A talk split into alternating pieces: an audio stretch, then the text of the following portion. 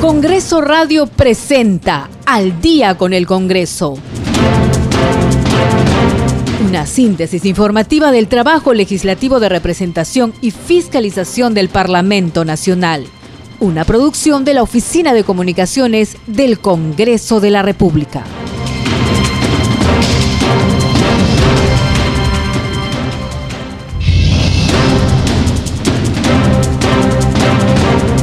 Noches y bienvenidos a una edición más de Al día con el Congreso. Hoy es miércoles 24 de noviembre del 2021. Mi nombre es Perla Villanueva y en los controles se encuentran Franco Roldán y Rafael Cifuentes. Vamos rápidamente con el desarrollo de nuestros titulares de la presente jornada informativa. El Pleno del Congreso de la República continúa debatiendo los proyectos de ley de presupuesto de endeudamiento y de equilibrio financiero del sector público para el año fiscal 2022. En el debate participan congresistas de las diferentes bancadas acreditadas en el Parlamento. En la víspera sustentaron sus pliegos presupuestales la titular del Consejo de Ministros, los ministros de Estado, la presidenta del Poder Judicial, del Tribunal Constitucional, la fiscal de la Nación, el presidente del Jurado Nacional de Elecciones y el defensor del pueblo. La titular del Poder Legislativo, Mari Carmen Alba, condenó las expresiones de insulto que se filtraron durante la sesión plenaria de la víspera en la plataforma virtual del Parlamento recordó que los congresistas son representantes del pueblo y este merece respeto. Y mañana jueves 25 será interpelado el ministro de Transportes y Comunicaciones Juan Silva Villegas por denuncias de supuestas irregularidades en su gestión. Silva Villegas deberá responder un pliego de 41 preguntas. Y el 1 de diciembre culminará la fase de presentación de tachas contra candidatos, según el cronograma de la Comisión Especial del Congreso, a cargo del concurso público para elegir a los miembros del Tribunal Constitucional.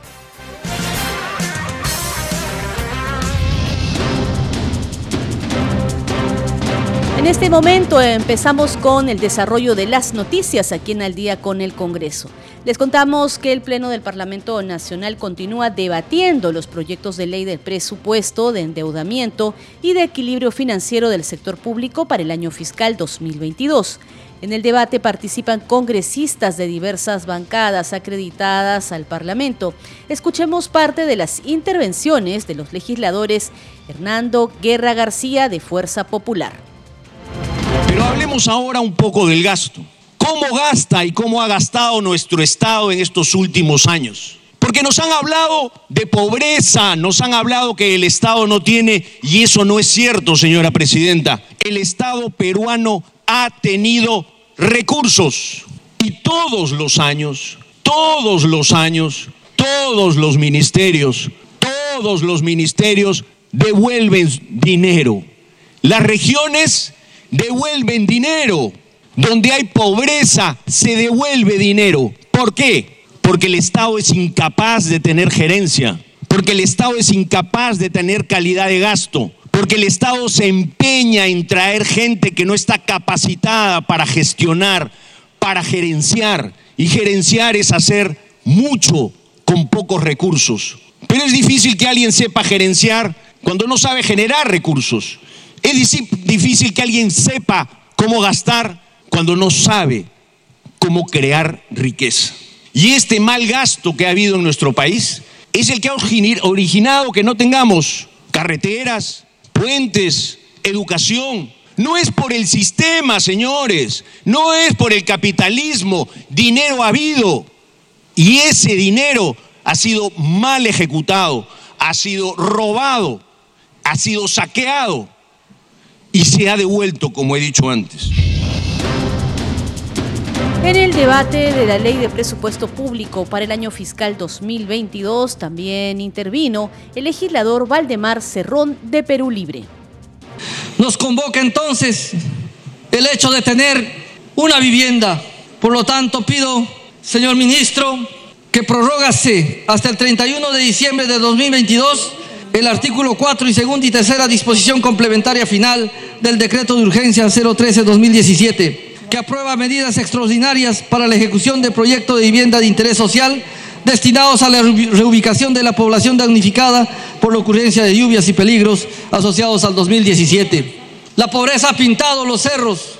No es posible que al Estado peruano le esté costando 60 mil o 30 mil la conexión de agua, teniendo tranquilamente para desplazar esa población a lugares donde puede tranquilamente construirse módulos, viviendas, tan igual como en las ciudades. Tenemos derechos a crecer y los peruanos también tienen que hacerlo. Pido, señor ministro, que ese dinero destinado a las conexiones de agua, que me parece excesivo, pueda servir para la reubicación de estos peruanos y puedan tener módulos, vuelvo a repetir, y también se construyan edificios para que tengamos un poco de dignidad que hace tiempo nos hace falta en nuestro país.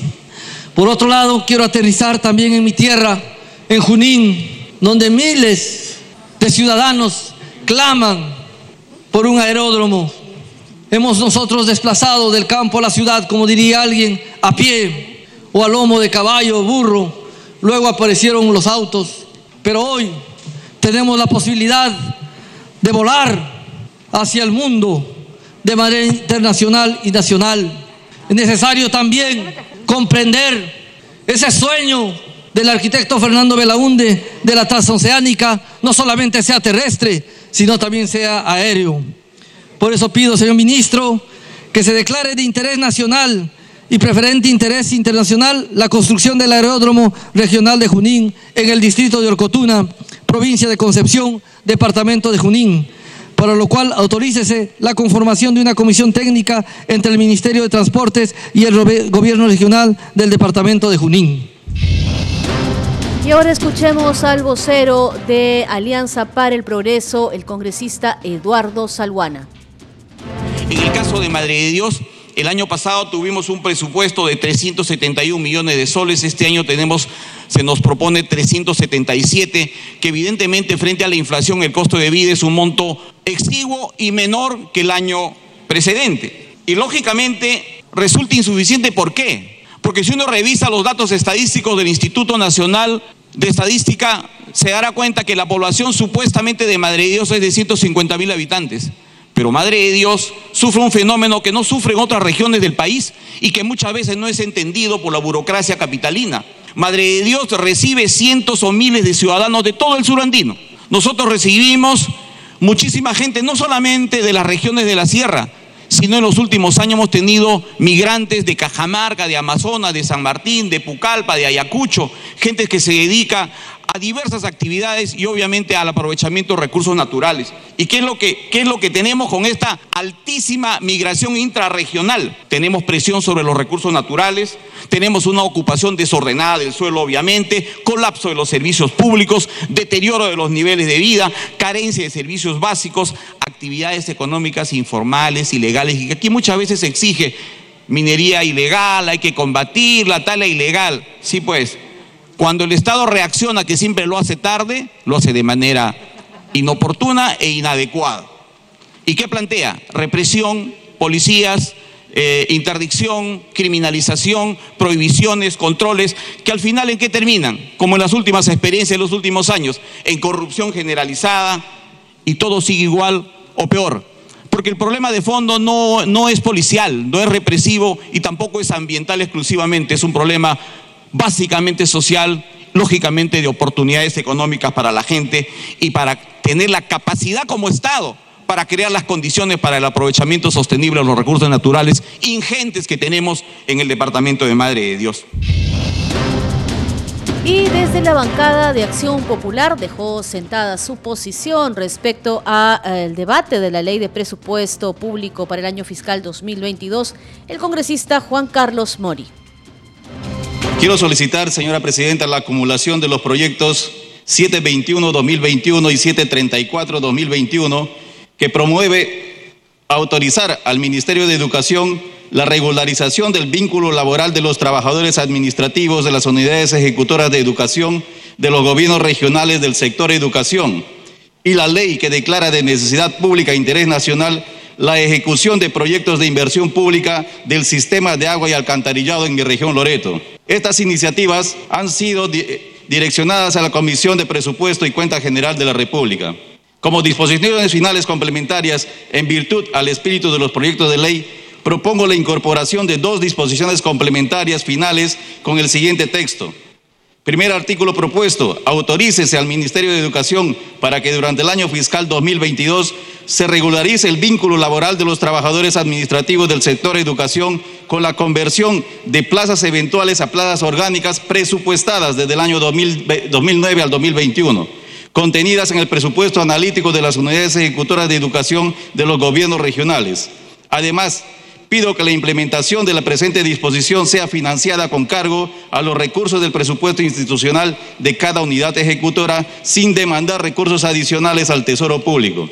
Segundo artículo propuesto, declárese de necesidad pública e interés nacional la ejecución de los proyectos de inversión pública, mejoramiento y ampliación del sistema de agua potable y alcantarillado de la ciudad de Yurimaguas, distrito de Yurimaguas, provincia de Alto Amazonas, con CUI 295-204 y rehabilitación del sistema de agua y desagüe del distrito de Contamana, provincia de Ucayali, con CUI 2309531, los que se sujetan a la normatividad legal vigente. En la víspera sustentaron sus pliegos presupuestales la titular del Consejo de Ministros, los ministros de Estado, la presidenta del Poder Judicial, la presidenta del Tribunal Constitucional, la fiscal de la Nación, el presidente del Jurado Nacional de Elecciones y el defensor del pueblo. Hay que precisar además que el presupuesto del sector público para el próximo año, que en este momento se debate, asciende a 197 mil millones de soles y fue dictaminado por la Comisión de Presupuesto en trabajo conjunto con las autoridades del Poder Ejecutivo. Vamos a continuar con más información aquí en Al día con el Congreso. Al respecto, el presidente de la Comisión de Presupuesto del Congreso, Héctor Acuña Peralta, señaló que con el presupuesto público 2022 se busca una óptima distribución de los recursos.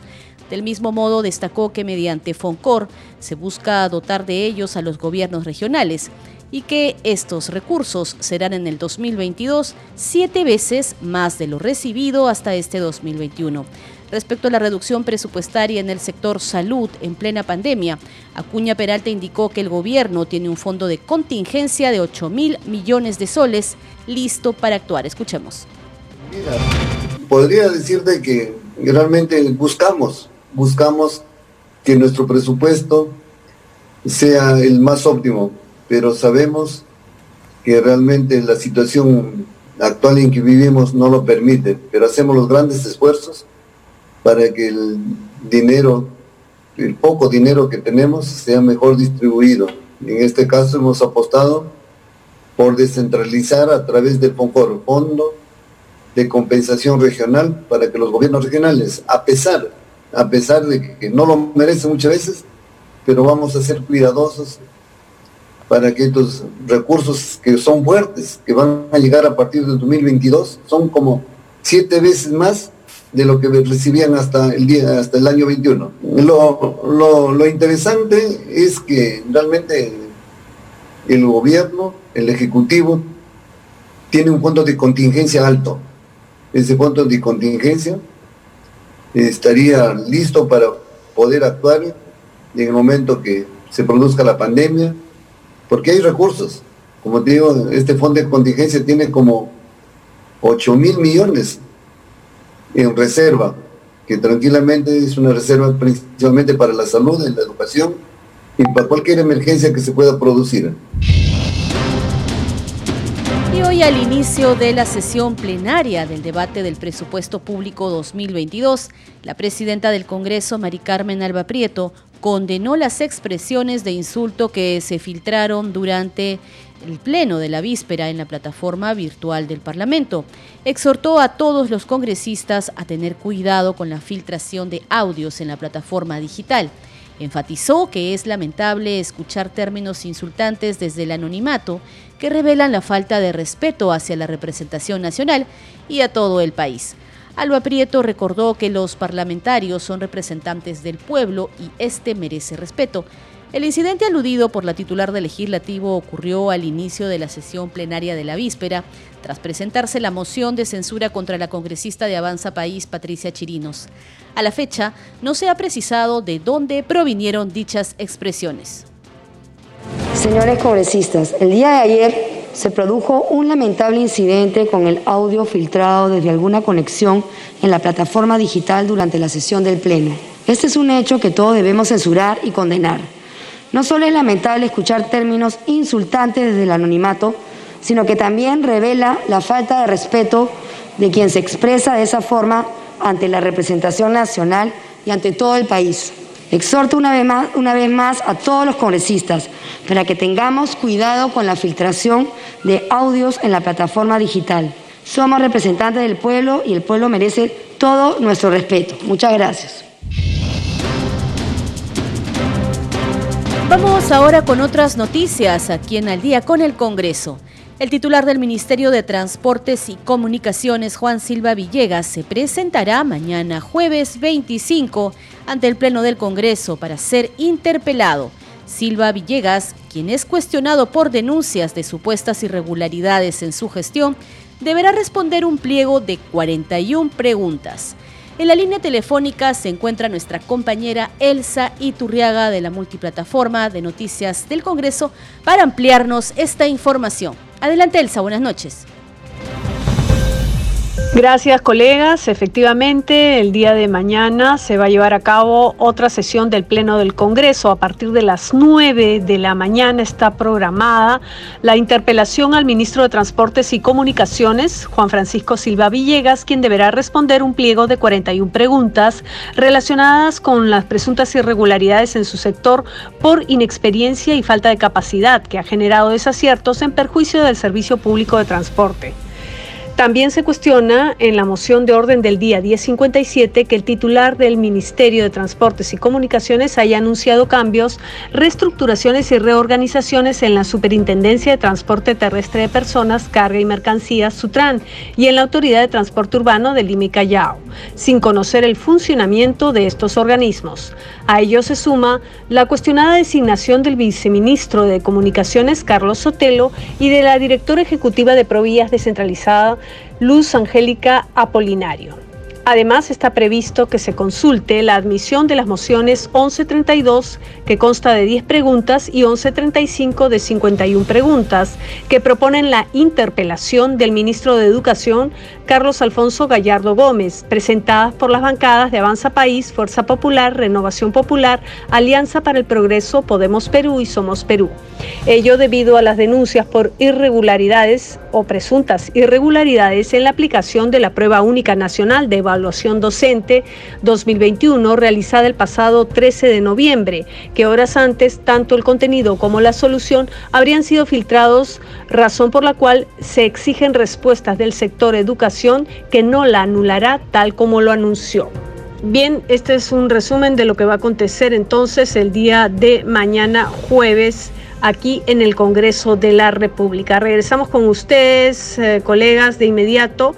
Informó Elsa Iturriaga para Congreso Radio, un Congreso para todos. Muy bien, Elsa, gracias por esa información entonces. Y nosotros desde Congreso Radio y a través de la multiplataforma de noticias del Congreso de la República vamos a estar brindándoles todos los detalles de esta jornada mañana en una nueva sesión plenaria. Pero ¿sabe usted en qué consiste una interpelación? El oficial mayor del Congreso, Hugo Rovira, nos explica en el siguiente informe de Congreso Radio.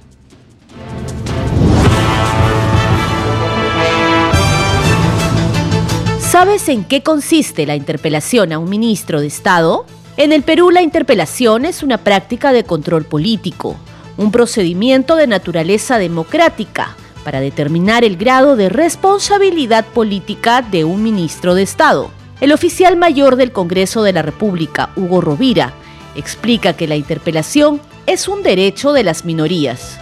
La moción de, interpelación tiene dos partes. Primero, una vez que la presenta, se da cuenta en el Pleno y se dice, se ha presentado una moción de interpelación, ¿no? Por los congresistas tal, tal y tal, a tal ministro por tal razón. Y de ahí, en la sesión siguiente, o sea, hay que levantar la sesión, en la sesión siguiente se eh, discute la admisión de la moción de interpelación.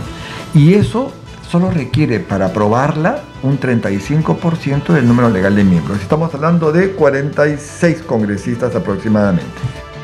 El día señalado para la interpelación, el ministro o ministra debe responder un pliego de preguntas. La interpelación es un derecho de las minorías. Acordémonos que nosotros vivimos en un sistema democrático y el principio general de la democracia es mayoría manda, minoría fiscaliza. Por eso es importante la función de fiscalización en los congresos del mundo.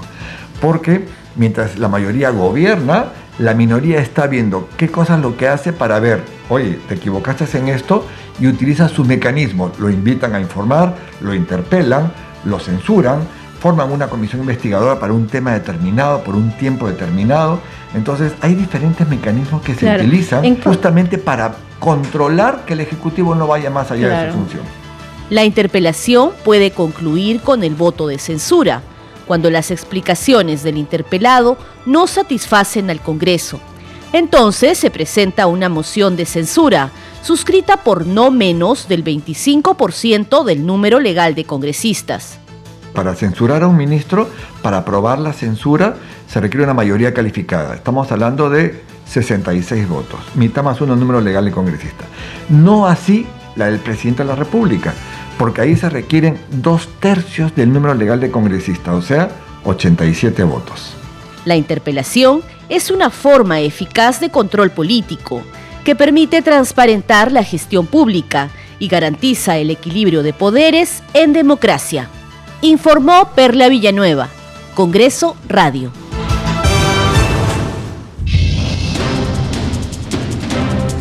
Usted está escuchando Al día con el Congreso. Vamos ahora con otras noticias. Diferentes decretos de urgencia fueron analizados este miércoles en el grupo de control constitucional que coordina la legisladora Adriana Tudela Gutiérrez de Avanza País. Durante la sesión se revisó la solicitud y autorización del crédito suplementario establecido a través del decreto de urgencia 100-2021 y señala que se concluye no se ha seguido los lineamientos del régimen presupuestario desarrollado en el artículo 80 de la Constitución.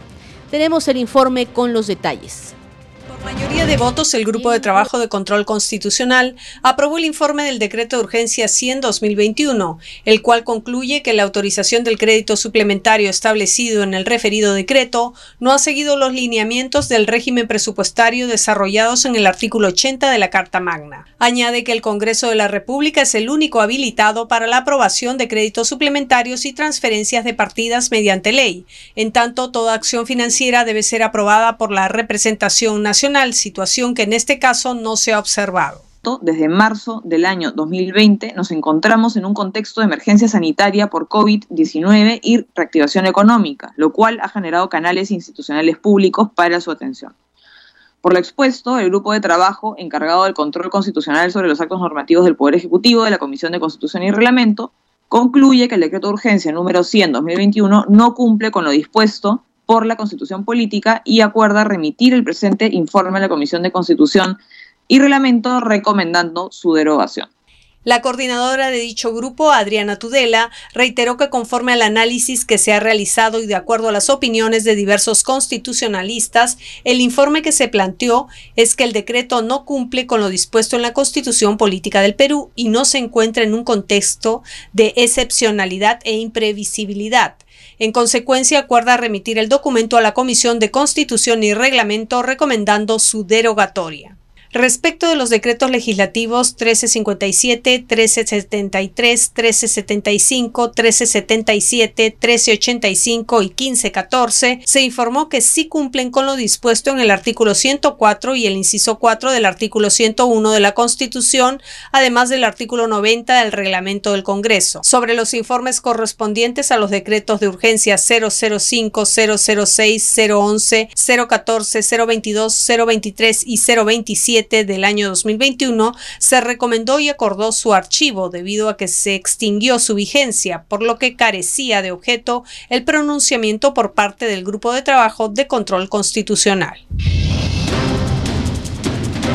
Muy bien, vamos a una breve pausa y ya regresamos con más noticias del Parlamento Nacional aquí en Al día con el Congreso. Regresamos.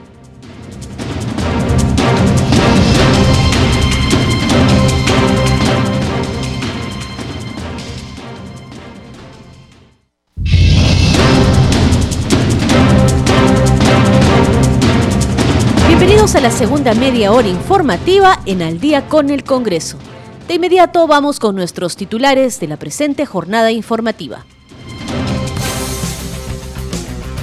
El Pleno del Congreso de la República continúa debatiendo los proyectos de ley de presupuesto, de endeudamiento y de equilibrio financiero del sector público para el año fiscal 2022. En el debate participan congresistas de las diferentes bancadas acreditadas en el Parlamento. En la víspera sustentaron sus pliegos presupuestales la titular del Consejo de Ministros, los ministros de Estado, la presidenta del Poder Judicial, la presidenta del Tribunal Constitucional, la fiscal de la Nación, el presidente del Jurado Nacional de Elecciones y el defensor del pueblo.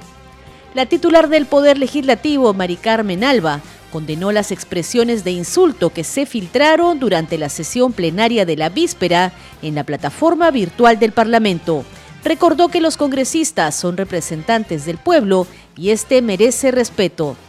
Y mañana jueves 25 será interpelado el ministro de Transportes y Comunicaciones Juan Silva Villegas por denuncias de supuestas irregularidades en su gestión.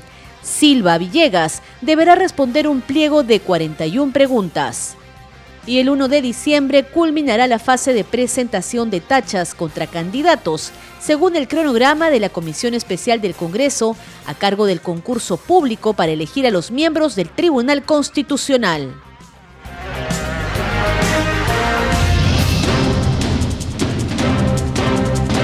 Vamos a continuar con las noticias del Parlamento Nacional. El presidente de la Comisión de Educación del Congreso, Esdras Medina, demandó la nulidad de la prueba única nacional de nombramiento para docentes 2021, tras conocerse que el Ministerio de Educación suspendió el cronograma del concurso de ingreso a la carrera pública magisterial. Tenemos el informe.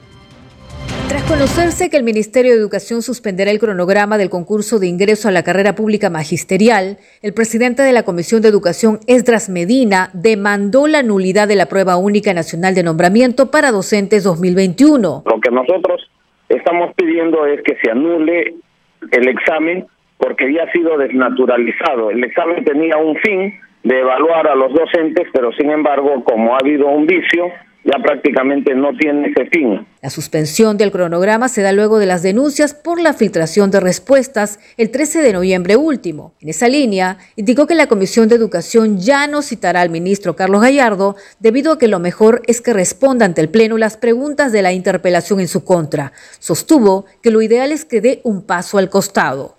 Yo creo que es casi correcto que él dé un paso al costado, sería Hidalgo, porque hay mucho cuestionamiento, no tan solo de los congresistas, sino también de los sindicatos, y no de, un solo sindicato, sino está del SUTE, que es a nivel nacional. De otro lado, rechazó que se pretenda debilitar la reforma universitaria, como afirman quienes cuestionan que la Comisión de Educación haya recibido a 10 rectores de universidades con licenciamiento denegado. Lo que se busca, explicó, es que el directorio de la SUNEDU sea verdaderamente independiente y no se politice ni cierren universidades de manera arbitraria. Vamos ahora con otras noticias. El miércoles 1 de diciembre culminará la fase de presentación de tachas contra candidatos o candidatas, según el cronograma de la Comisión Especial del Congreso, a cargo del concurso público para elegir a los miembros del Tribunal Constitucional. En la línea telefónica se encuentra a esta hora nuestro compañero Josman Valverde, que nos amplía esta información. Josman, adelante, te escuchamos. ¿Cómo estás? Así es, hay información de la comisión especial encargada de seleccionar a los candidatos al Tribunal Constitucional. Eh, y es que recordemos que esta comisión está trabajando también toda vez que hay una fecha final para el proceso de selección, que recordemos es el martes 22 de marzo de 2022. En ese aspecto hay todo un cronograma que se presentó y eh, precisamente este despacho es para dar a conocer en qué etapa se encuentra y cuáles son las fechas próximas que se van a vencer. Y es que justamente en los próximos días, en una semana para ser más exactos, va a vencer el plazo para la presentación de tachas contra candidatos al Tribunal Constitucional. Esto va a ser el 1 de diciembre de acuerdo al cronograma que tenemos precisamente aquí revisando, es el miércoles 1 de diciembre, cuando concluye la fase de presentación de tachas contra los candidatos a magistrados al tribunal, eh, de acuerdo a lo que mencionamos, que es este cronograma. Eh, las tachas ya eh, están, pueden ser presentadas hay todo un horario, todo un procedimiento que se establece, que también es bueno mencionarlo, se presentan de lunes a viernes entre las 9 y 5 de la tarde, 9 de la mañana y 5 de la tarde, y se pueden hacer de manera virtual o presencial utilizando un formato que está publicado en la página web de esta comisión especial. Este formato se descarga y las personas que consideran eh, presentar estas tachas lo pueden eh, hacer de esa manera. Hay aún este plazo, por ello mencionamos hasta el 1 de diciembre. Las tachas que son presentadas de manera virtual deben ser remitidas en formatos especificados ahí mismo en, la página web, son formato Word o PDF, eh, al correo electrónico también que esta comisión ha puesto a disposición de la ciudadanía a fin de transparentar precisamente este tema. Es el correo comisiones o comisión especial tc arroba congreso.gov.pe y eh, la tacha eh, también, la que es de manera presencial, eh, que es otra alternativa, puede ser entregada en el Girón Guayaga 358, que es la oficina 204 del edificio Fernando de Terry. Y es así como dentro de todo este cronograma se encuentra ya la comisión en esta etapa, en la presentación de tachas, que se pueden hacer de la manera que hemos mencionado, y luego lo que viene es el descargo de la tacha que se va a efectuar precisamente dentro de los cuatro días hábiles posteriores a la fecha y también a la respectiva notificación. Se puede hacer también de manera virtual como presencial. También para contextualizar es eh, necesario mencionar cuántos son los candidatos o las carpetas admitidas. Esto lo dimos a conocer hace solo unos días y es que eh, ya en la quincena del mes pasado, de este mes, la comisión seleccionó a los candidatos o encargada de seleccionar a los candidatos, aprobó, recordemos, la admisión de 76 carpetas de inscripción. Es decir, son estos 76 hojas de vida las que están en evaluación y las que en caso exista la posibilidad de que algún ciudadano observe una de estas candidaturas, de estas 76, se puede entonces proceder a la presentación de la tacha respectiva.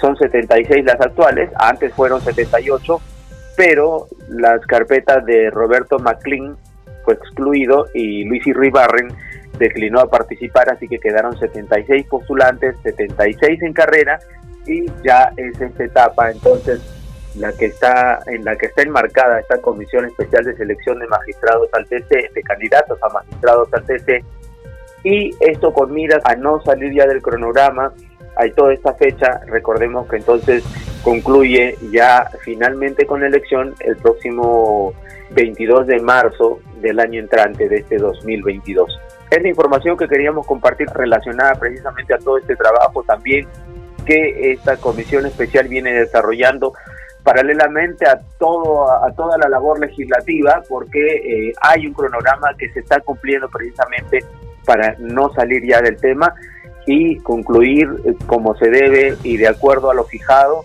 en el trabajo que se le ha encargado a los miembros de esta comisión. Es la información, nos vemos contigo estudios. Adelante.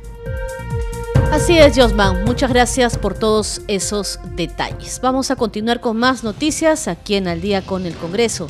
Les contamos ahora que la legisladora Susel Paredes presentó el proyecto de ley para proteger a niños y jóvenes de contenidos pornográficos en la web.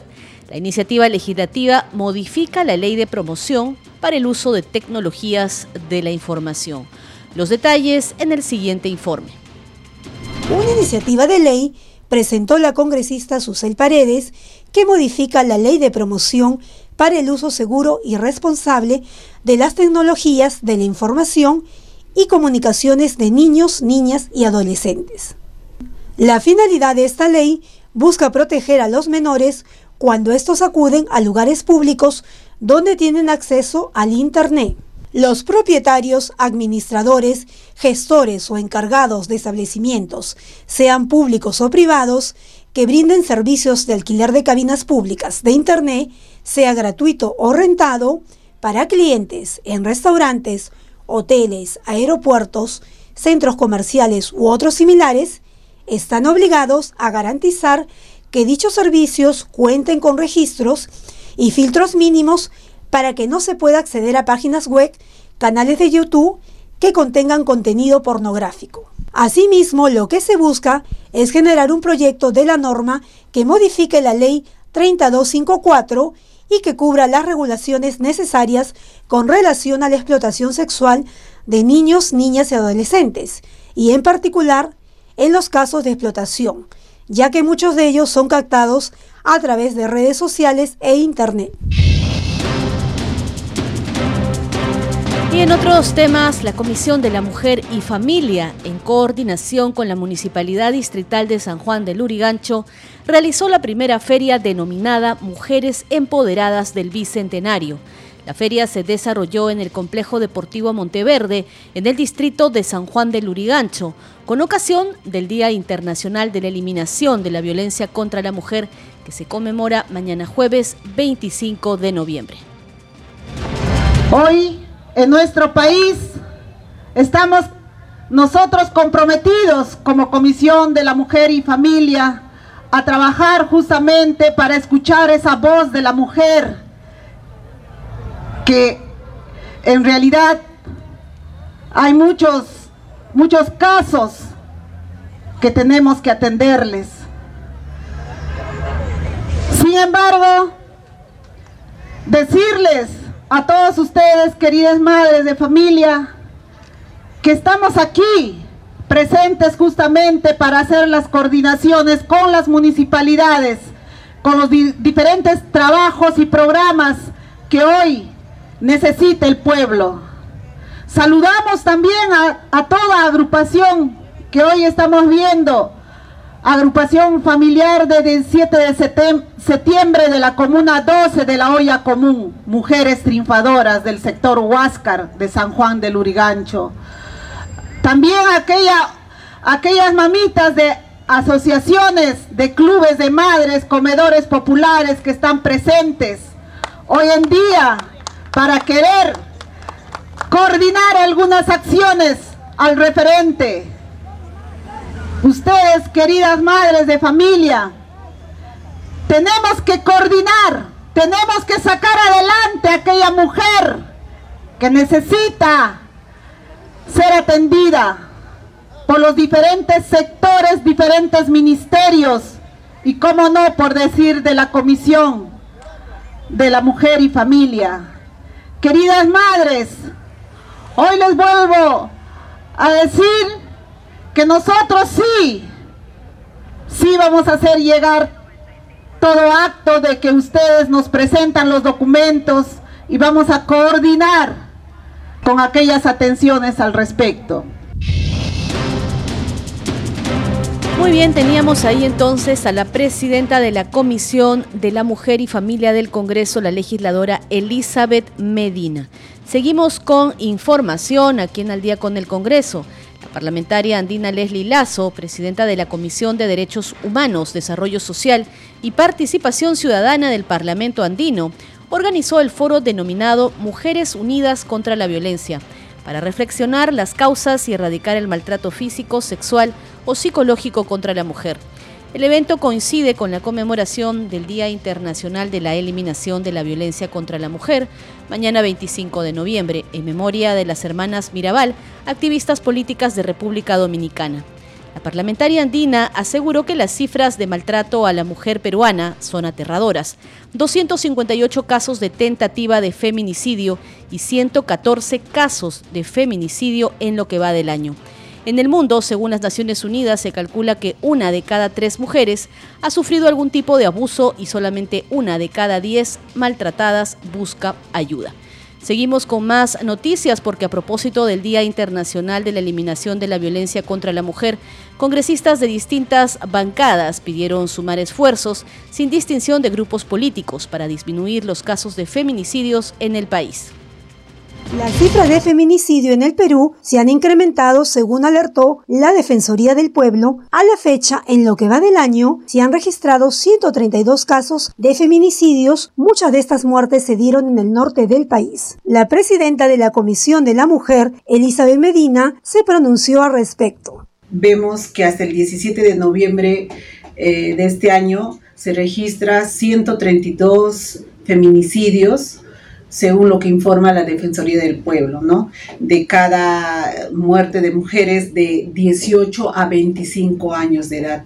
Cifras preocupantes que nos convoca a redoblar los esfuerzos que hoy necesitamos todos nosotros que somos partes del gobierno a trabajar. Asimismo, manifestó cuáles son las iniciativas que vienen trabajando desde su despacho para frenar la ola de feminicidios. Una de sus propuestas busca beneficiar a los hijos de las mujeres fallecidas víctimas de la violencia. Nosotros tenemos una iniciativa de, ley, un proyecto de ley, la 651, donde que aquí justamente van a recibir una remuneración los hijos de las madres que han sufrido feminicidio, ¿no? Cada 25 de noviembre se conmemora el Día Internacional de la Eliminación de la Violencia contra la Mujer, una lucha que requiere unir esfuerzos para hacer frente a este flagelo. En ese contexto, la parlamentaria compartió este mensaje. A toda mujer este, hoy en día somos constructoras de paz dentro del hogar, dentro de nuestro trabajo y vemos hoy en día que nosotros las mujeres, en su mayoría, somos mujeres eh, que en realidad eh, estamos tratando de sumar esfuerzos, tanto el legislativo, tanto el ejecutivo, para tal vez este, erradicar la violencia, ¿no? Por su parte, la tercera vicepresidenta del Congreso, Patricia Chirinos, resaltó que este 25 de noviembre no hay nada que celebrar. Hermanas, este 25 de noviembre es el Día Internacional de la Eliminación de la Violencia contra la Mujer. Es un día para renovar nuestros votos por una causa justa y fundamental para el progreso de la sociedad. Es un día para recordar a todas aquellas que ya no están, que se fueron como víctimas de la violencia es un día para que todas las que quedamos sigamos firmes, juntas y luchando de frente. Esta no es una fecha para celebrar, sino para reflexionar. En nuestro país, entre enero y octubre, se han producido más de 110 feminicidios y otros miles de casos de violencia psicológica, física y sexual contra miles de nosotras. Esto no puede seguir. La lucha es de todas, de todos, del país entero Acabar con la violencia contra la mujer es una meta irrenunciable por la que todos juntos debemos trabajar. Mi compromiso es con ustedes, con nuestras madres, hermanas, hijas, nietas y amigas. El camino es duro, pero no nos rendiremos. Congreso en redes. A esta hora nuestra secuencia Congreso en redes con las publicaciones de los parlamentarios en estas plataformas digitales a cargo de nuestra compañera Danitza Palomino. Danitza, muy buenas noches, adelante. Muchas gracias Perla. Vamos a dar cuenta de las publicaciones en las redes sociales, específicamente en Twitter, de las cuentas oficiales y de los parlamentarios. La cuenta de la Comisión de Educación, Juventud y Deporte publica que el presidente de la Comisión de Educación, Esdras Medina, recibió a un grupo de rectores de las universidades públicas del país quienes solicitan se legisle por homologación de sueldos y el retorno a la autonomía universitaria. Por su parte, el congresista Hitler Saavedra, quien es presidente de la Comisión Comisión de Salud, hoy nos reunimos con el embajador de la República Popular China, la agenda, vacunación COVID-19 y otras enfermedades, infraestructura, saneamiento y comunicaciones. Y publica también la fotografía de esta reunión. Y vamos a la cuenta de la bancada de Acción Popular que publica que la congresista Marlene Portero presentó el proyecto de ley que obliga a declarar la condición de discapacidad en el DNI a fin de que mejore los procesos de focalización de la población con discapacidad, dirigir los recursos del Estado con eficiencia y darle la visibilidad que merecen. Vamos con otras publicaciones en Twitter. El congresista Waldemar Cerrón publica en su cuenta de Twitter, hacemos llegar nuestros saludos fraternos al laborioso y pujante distrito de Quichuay al cumplir 66 años de su creación política. Y publica también el hashtag Fuerza Nacida del Pueblo y acompaña esta publicación con una linda fotografía de Quichuay. Y vamos con la publicación del congresista Luis Ángel Aragón. Él publica en su cuenta de Twitter, continuamos las gestiones con nuestros hermanos de la comunidad campesina de Guama, fruto de nuestra semana de representación. Esta vez junto al gobernador regional, Jean Paul Benavente, se dio inicio a conversaciones para gestionar proyectos de salud dentro de la comunidad. Bien, Perla, estas son algunas de las publicaciones en Twitter. Recordemos que eh, nos pueden seguir también a Congreso Radio a través de Facebook y de Twitter. Siga usted en la mesa de conducción. Bien, Danitza, muchas gracias por esa información. Y a esta hora les presentamos nuestra secuencia habitual Hoy se promulgó, elaborada por la multiplataforma de noticias del Congreso. Un 24 de noviembre de 1999 se publicó la Ley 27203, ley que modifica la Ley 26606 relativa a la denominación del caballo peruano de paso. El Congreso de la República aprobó esta ley con la finalidad de modificar los artículos 1, 4 y 5 del Decreto Ley 25919, modificado por la Ley número 26606, de la siguiente manera. Artículo 1. Declárese al caballo de paso como raza caballar propia del Perú. Artículo 4. La Asociación Nacional de Creadores y Propietarios de Caballos Peruanos de Paso establece el patrón del caballo peruano de paso en concordancia con la evolución de dicha raza caballar comunicando las modificaciones pertinentes al Ministerio de Agricultura. Artículo 5. La Asociación Nacional de Creadores y Propietarios de Caballos Peruanos de Paso es la encargada del registro de reserva de raza del caballo de paso peruano y vela, por la preservación de su material genético.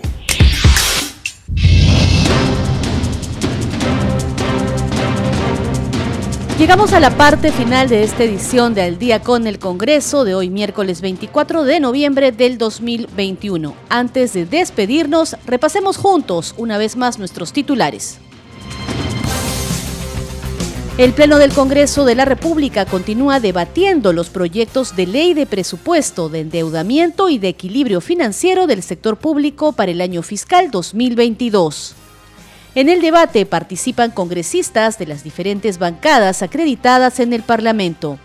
En la víspera sustentaron sus pliegos presupuestales la titular del Consejo de Ministros, los ministros de Estado, la presidenta del Poder Judicial, la presidenta del Tribunal Constitucional, la fiscal de la Nación, el presidente del Jurado Nacional de Elecciones y el defensor del pueblo. La titular del Legislativo, Mari Carmen Alba, condenó las expresiones de insulto que se filtraron durante la sesión plenaria de la víspera en la plataforma virtual del Parlamento. Recordó que los congresistas son representantes del pueblo y este merece respeto. Mañana jueves 25 será interpelado el ministro de Transportes y Comunicaciones Juan Silva Villegas por denuncias de supuestas irregularidades en su gestión. Silva Villegas deberá responder un pliego de 41 preguntas y el 1 de diciembre culminará la fase de presentación de tachas contra candidatos, según el cronograma de la Comisión Especial del Congreso, a cargo del concurso público para elegir a los miembros del Tribunal Constitucional. Hasta aquí las noticias en Al día con el Congreso. Los acompañó Perla Villanueva en la conducción, en los controles, Franco Roldán y Rafael Cifuentes. Que tengan muy buenas noches, nos reencontramos mañana a la misma hora.